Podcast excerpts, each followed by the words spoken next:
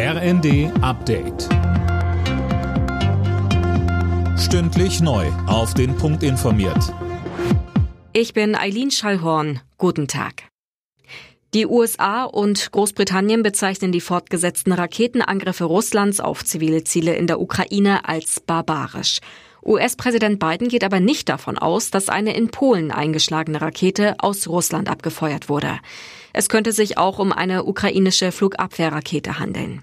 Bundeskanzler Scholz sagte, Wichtig ist, dass wir alle gleichzeitig klar machen, dass all das ja nicht passiert wäre ohne den russischen Krieg gegen die Ukraine, ohne die Raketen, die jetzt intensiv und im großen Ausmaß auf die ukrainische Infrastruktur verschossen werden.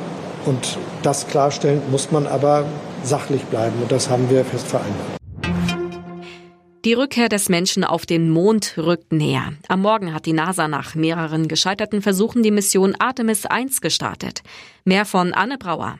Jetzt soll eine unbemannte Kapsel den Erdtrabanten erstmal nur umrunden. In der nächsten Mission sollen dann Astronauten in die Mondumlaufbahn gebracht werden und frühestens im Jahr 2025 steht dann eine erneute Mondlandung an.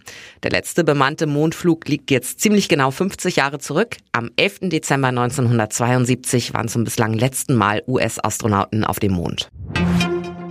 Ex-US-Präsident Trump will nochmal als Präsidentschaftskandidat ins Rennen gehen. Der 76-Jährige hat jetzt seine Bewerbungsunterlagen eingereicht.